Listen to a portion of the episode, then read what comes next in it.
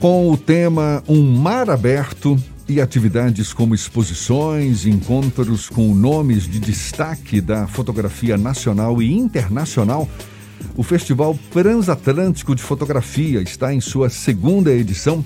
Festival que começou nesta última quarta-feira segue até domingo em formato online o diretor do Instituto Mário Cravo Neto, realizador do Festival Transatlântico de Fotografia, Christian Cravo, é nosso convidado, é com ele que a gente conversa agora. Bom dia, seja bem-vindo, tudo bom, Christian? Bom dia, Jefferson, tudo bem? Bom dia, muito obrigado pelo convite. Prazer todo nosso. Maravilha, seja bem-vindo. Existem essas Obrigado. exposições virtuais, não é? E o público é, também exatamente. tem a chance de conversar com os fotógrafos, com os fotógrafos participantes. Conta um pouco mais para a gente sobre a programação que está sendo oferecida ao público com esse festival, Christian. Certo, claro, claro. Ah, como você mesmo disse, Jefferson, é a segunda edição, né? E festivais, de modo geral, a gente tem, sempre teve esses tipos de evento conceituados à ideia de, da presença física, né? E aí, com a pandemia, isso começou a mudar um pouco em relação à formatação dos encontros. E, como você diz, esse ano ele é totalmente online, né? Então, a gente tem uma plataforma que é o título do festival, festivaltransatlântico.com.br, onde todas as exposições que normalmente seriam presenciais e físicas estão lá em formato de website. O catálogo também, é, a gente tem a possibilidade de fazer o download do catálogo em PDF. Ele foi impresso, mas a gente está aguardando um momento oportuno para fazer o lançamento presencial, é um belíssimo catálogo de quase 200 páginas. É, ah, é, imagino. De vários fotógrafos, né, dos dois lados do Atlântico. E todos os dias, ao invés de ter as palestras presenciais, que seria o normal, são palestras através do nosso streaming no YouTube e as, o Facebook tanto do festival quanto do Instituto Mário Cravo Neto. Estou vendo aqui encontros, é, encontros sobre os temas relacionados à fotografia. Exato. Que temas, que é. temas são esses, Christian? são temas que a gente pode, a largo modo, é, associar à ideia de um transatlântico, né? Então, por exemplo, a gente tem amanhã e domingo, a gente tem uma mediadora que é portuguesa, por exemplo. Aí estou eu aqui em Salvador e a gente vai conversar no sábado com um fotógrafo norte-americano chamado Alex Webb, que é um dos papas da fotografia documental. Alex é Webb. É, conhecido, ele é da década de 50, ele é membro da prestigiosa agência Magnum de fotografia, né? Que foi fundado pelo Cartier-Bresson em 47, 1947 e ele é conhecido por fotografias ricas em cor, né? principalmente da região do Caribe, né? Eh, Haiti, Cuba, Flórida. É, e ele vai estar conversando com a gente. Né? no domingo é um irlandês chamado Richard Moss, é, que foi para a República Democrática do Congo em 2002, é, que na ocasião, na época, havia uma guerra civil lá e ele fotografou essa situação de guerra que a gente normalmente associa a, a, a cores verdes, né, militares, camuflagem, só que ele fez isso com infravermelho, que tem a, essa quando você fotografa em infravermelho, o verde tem essa peculiaridade de aparecer cor de rosa. Então, Olha só. parece que uma hiperrealidade, né, uma realidade fantástica você vê aquela zona é, de conflito, só que está tudo em cor de rosa. Então, tudo é uma questão de entendimento das cores, né? Então, é, por exemplo, ontem a gente teve uma conversa com o Fernando Banzi, que é um fotógrafo paulistano, que pegou retratos é, de um fotógrafo alemão que veio aqui para o Brasil, para a Bahia especificamente, no século XIX, 1860, e as coloriu, né? Ou seja, ele fez uma interferência de coloração das imagens, né? Novamente questionando o espectador sobre o sentido e o significado das cores também, né? Então, são trabalhos que dialogam um com o outro. Christian, esse festival ele é voltado para fotógrafos profissionais ou toda a população que tiver interesse no tema pode acompanhar? Ele é numa linguagem acessível para todo mundo? Ah, boa pergunta. Com certeza absoluta. É óbvio, a fotografia é uma área de interesse dentro das artes plásticas, né? Então é um recorte dentro de um universo maior. Mas com certeza a fotografia está num momento de grande visibilidade, né? Nós vivemos literalmente a era da imagem é, com os smartphones, né? A, a, facilidade, as redes sociais todas enfatizam a imagem, a fotografia, né? Então, tirando uma palestra ou outra que tem mais a ver com questões teóricas, ontem mesmo a gente teve uma palestra sobre a importância dos acervos de fotografias para a cultura brasileira, Tirando fora esses, com toda certeza, são palestras que abrangem o interesse geral e comum a, a todos os amantes da fotografia.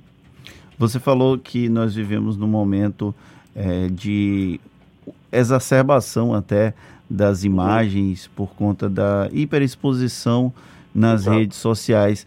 O festival também discute isso mesmo que de maneira indireta? Com toda certeza. É, realmente nós vivemos é, um, um, pico né, no sentido da exposição fotográfica. Isso sempre tem dois lados. Né? O bom é que a fotografia está em evidência, mas, por outro lado, também a gente cria um excesso de trabalhos ruins, né? uma linguagem superficial de fotografia, onde uma aplicação de um filtro é, resolve a ideia de uma boa foto. Né? E que, na verdade, não é assim. É muito simples quando você ver a palestra de um fotógrafo ou uma fotógrafa, é você ouvir histórias de que a pessoa teve que ficar sentada ali esperando um determinado momento durante dias ou horas, né? Então, é, de forma indireta, sim, pela curadoria, pela exposição de trabalhos de alta qualidade, a gente tenta fazer um, um divisor de águas ali entre o que é realmente produtivo e bonito e o que não é, né? Você está tá tocando num ponto legal, né? Porque a, a fotografia hoje ela está nessa fase de, de muita visibilidade, é, ao mesmo tempo em que a gente tem aí recursos tecnológicos que, que, que fazem da fotografia uma arte cada vez mais precisa também e tudo mais. Ou seja, ao mesmo tempo em que ela ganha esse protagonismo por conta das novas tecnologias, dessa, dessa exposição exagerada, uhum. ela, ela, ela, de certa forma, se banalizou também, Christian? Como é que você avalia esse, esse, esse efeito das novas tecnologias sobre a fotografia? Sem sombra de dúvida, ela se, ela se banalizou, mas tudo é, se banaliza de uma certa forma, né? E aí é o tempo que é o grande senhor de, de que realmente vai decidir o que fica e o que não fica. É o tempo, né? E aí muitas questões influenciam isso, inclusive o fator sorte, né? Você pode ter um grande acervo é, fotográfico, um acervo de um artista incrível, que por azar se perca, né? Uma inundação, um fogo, um incêndio. Então, assim, é, não é só a ideia de que a fotografia digital uh, na mão de uma pessoa é, pouco habilitada tenha absoluta certeza que vai se perder. O fator sorte também existe, né, no percurso de, de algumas décadas. Christian, você citou uma questão do jornalismo documental e uma questão que uhum. a gente acompanha muito é o fotojornalismo. Ele também está presente no Festival Transatlântico? O fotojornalismo e a fotografia documental tem uma linha muito tênue, né? é, do, do, que divide um, o que coloca um de um lado e o outro do outro. O fotojornalismo ele, geralmente é pautado é, no dia a dia, né? O fotógrafo sai à procura ou, em busca de concretizar uma pauta que foi lhe dado. A fotografia documental, apesar de tudo ter um caráter documental, porque nós estamos documentando algo, né? Ela é feita, vamos dizer assim, num passo mais lento, se passa mais tempo e um, é o caso, por exemplo, do, tanto do Alex Webb, que passou décadas fotografando na região do Caribe, principalmente o Haiti, e o, o Richard Moss, até o meu próprio trabalho que está lá, que é sobre o Haiti, em preto e branco, para contrapor com tanta fotografia colorida É, eu passei nove anos fotografando naquele pequeno país do Caribe, né? Então, é, é, jornalístico, mas ele é, acima de tudo, documental, porque ele registra um período né, é, de existência do homem aqui na Terra. O, a fotografia, no passado, ela foi, ela começou com algo que as pessoas tinham muito receio, é, tinham pessoas, inclusive, que se recusavam a ser fotografadas. Hoje as pessoas buscam a fotografia para registrar esse momento e para, de alguma forma, armazenar elas. Só que os acervos não são mais impressos, as pessoas não costumam mais imprimir as fotografias, guardar as fotografias. Como é que acontece com os fotógrafos profissionais? Os acervos, eles são digitais e ou analógicos? Como é que vocês estão trabalhando com isso? Bem, isso é uma pergunta que não tem uma resposta apenas, tá? É, na quarta-feira tivemos uma belíssima conversa com a fotógrafa inglesa radicada aqui no Brasil há 50 anos, chamada Maureen Bicilia. E ela não só fotografa, mas ela filma também.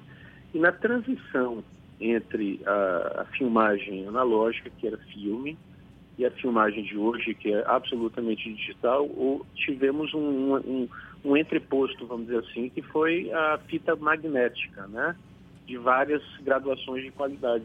E ela estava reclamando que essas fitas, com 10 anos, quando ela foi tentar recuperar as fitas, não tinha mais é, a possibilidade de acessá-las, né? Então isso foi, na verdade, um, um período de transição né, entre um, algo é, analógico, comprovado pelo tempo, né, a fotografia é, existe desde o século XIX e ela veio aperfeiçoando uma determinada, um determinado suporte. Hoje em dia temos um suporte digital de altíssima qualidade e durabilidade, mas esse período né, é, acabou ficando uma zona cinzenta. E na fotografia a mesma coisa. Né, a gente hoje em dia tem, eh, até um tempo atrás, existia a câmera digital na mão das pessoas, mas não se aplicava, né? Elas, aí você perdia o computador, perdia o HD, perdia tudo, justamente porque não se imprimia as fotos, como você mesmo disse. Ainda existem... Hoje em dia a gente tem a nuvem, né? A nuvem garante, você troca de aparelho, perde, roubam, né? Mas a, aquele conteúdo continua na nuvem, ou seja, a gente já passou pelo aquele período é, de zona cinzenta que trazia muita insegurança em relação à manutenção física longínqua da, dos acervos, né? Isso falando no, no âmbito é, comum, né? É, já no âmbito profissional, é, a gente tem duas formas de tratar acervos. O acervo analógico, né, que ele foi predominante até 2010, para trás, até o século XIX, e esse precisa de um suporte é, físico também, as interferências físicas, é, envelopes em papel neutro, precisa de temperaturas de armazenamento específicas, né? Por exemplo, se você for no meu acervo, você vai ver que o, onde eu guardo os meus, é, os meus 70 e tantos mil negativos é climatizado 24 horas por dia, né? Porque quanto mais frio a temperatura, mais estabilidade molecular você tem, certo? Ainda, ainda existem muitos fotógrafos assim nostálgicos, digamos assim, que preservam aquela fotografia com filme que tem que ser revelada no escuro para depois impressa num papel ou, ou, ou, nem isso é mais possível Não, hoje em dia? Certeza existe, com certeza. Isso é hoje considerado processos alternativos, você vê, né? como se deturpou ah, o sentido da fotografia. Hoje em dia se chama isso de processos alternativos, porque o não alternativo, ou seja, o mainstream, é justamente a captura digital e a saída em papel de forma de jato de tinta de altíssima qualidade, naturalmente, né, com pigmentos à base de carvão mineral. É, e então ele é digital de ponta a ponta. Mas você hoje em dia o interessante na fotografia é que você tem a possibilidade de fundir processos analógicos é, com digitais. Né? Então, por exemplo, você tem a possibilidade de fazer, por exemplo, hoje em dia, ampliações de, de filmes, né, de imagens que foram capturadas analogicamente em formatos digitais muito maiores do que se podia fazer no laboratóriozinho com a luz vermelha, como se diz, né? Que a gente tinha um limite ali de um metro, no máximo um metro e vinte centímetros de, de metragem longa maior, né? Hoje em dia você consegue, tem impressoras que têm boca de, de dois metros e pouco, né? Então você tem a possibilidade de fazer uma imagem de origem analógica com saída digital em formatos gigantescos. Então, assim, essa fusão, né, essa, essa fusão, junção entre processos antigos e novos é o que mais me interessa. Maravilha, maravilha. E olha, então um prato cheio para quem gosta de fotografia. Festival Transatlântico de Fotografia, que vai até domingo nesse Exato. formato online. E o endereço é, é. festivaltransatlântico.com.br para o público poder acessar, não é isso? Exatamente. E a transmissão é simultânea e automática, né? No canal do YouTube do Instituto Mário Cravo Neto e no Facebook do Festival Transatlântico e no Facebook do Instituto Mário Cravo Neto. E está sendo um sucesso. A gente está tendo pessoas de, dos quatro cantos do mundo. Assim, é um, realmente está sendo muito prazeroso essa possibilidade de explorar esse viés de comunicação à distância. Legal. Parabéns, Christian. Christian Cravo, Muito que é obrigado. é diretor do Instituto Mário Cravo Neto, realizador desse festival. Um prazer falar com você. Sucesso, viu? Obrigado. Até uma próxima, então. Até. Obrigado, Jefferson. Um abração para vocês. Tá Até certo. Logo. Tchau.